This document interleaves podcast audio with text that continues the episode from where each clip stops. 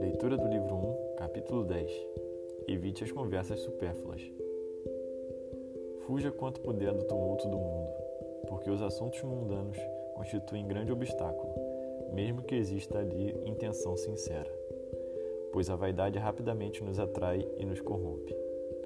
Muitas vezes gostaria de ter ficado em paz depois de falar, e quem dera não tivesse estado na companhia dos homens. Por que temos tanto essa vontade de falar e de conversar uns com os outros se raramente nos calamos sem antes magoar nossa consciência? A razão pela qual gostamos tanto de falar é que, conversando, buscamos conforto uns nos outros, além do desejo de acalmar o espírito tão sobrecarregado de pensamentos. Falamos das coisas que mais amamos ou desejamos e nelas pensamos, ou de coisas que mais nos preocupam.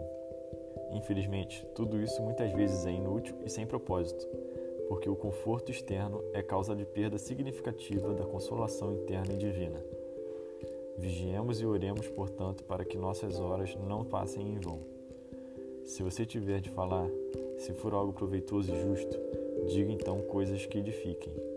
O mau hábito e o desprezo pelo nosso próprio bem ensejam uma liberdade exagerada para o linguajar frívolo mas a conversa piedosa sobre coisas espirituais contribui para o nosso crescimento espiritual, principalmente quando pessoas que têm o mesmo pensamento e o mesmo espírito se reúnem em torno de Deus.